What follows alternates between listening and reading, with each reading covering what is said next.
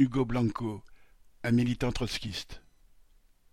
Hugo Blanco, militant péruvien longtemps lié au secrétariat unifié de la quatrième internationale, vient de mourir le 25 juin à l'âge de 88 ans.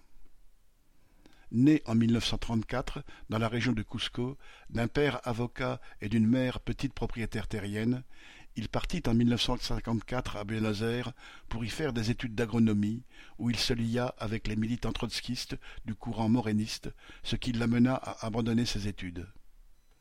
Il alla militer comme ouvrier dans les frigorificos, où était conservée la viande argentine avant d'être expédiée vers le marché mondial, un secteur où il fallait affronter les syndicalistes péronistes qui se comportaient parfois comme des gangsters.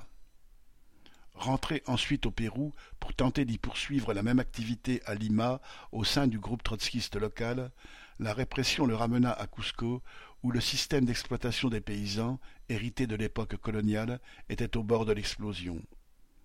Il y intégra un syndicat de paysans et devint en 1962 secrétaire général de la Fédération des travailleurs paysans du département.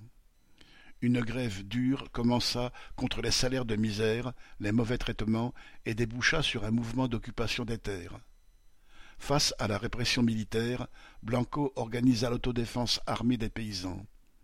Lors d'une fusillade avec la police, il tua un policier. Emprisonné en mai 1963, il échappa à la peine de mort grâce à une campagne internationale qui mobilisa des organisations trotskistes et des intellectuels comme Jean-Paul Sartre et Simone de Beauvoir.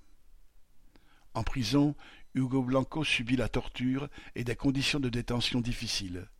Gracié, il partit en exil en Argentine, au Chili et en Suède. Au Chili, pendant la présidence d'Allende, 1970-1973, il milita au sein des cordons industriels qui mobilisèrent des travailleurs contre la menace d'un coup d'État militaire. Revenu au Pérou à la fin de la dictature militaire en 1978, il fut élu député ou sénateur à plusieurs reprises avant que la présidence Fujimori n'instaure un nouveau régime autoritaire. Le groupe trotskiste qu'il dirigeait, le PRT, dut aussi affronter les attaques du Sentier lumineux.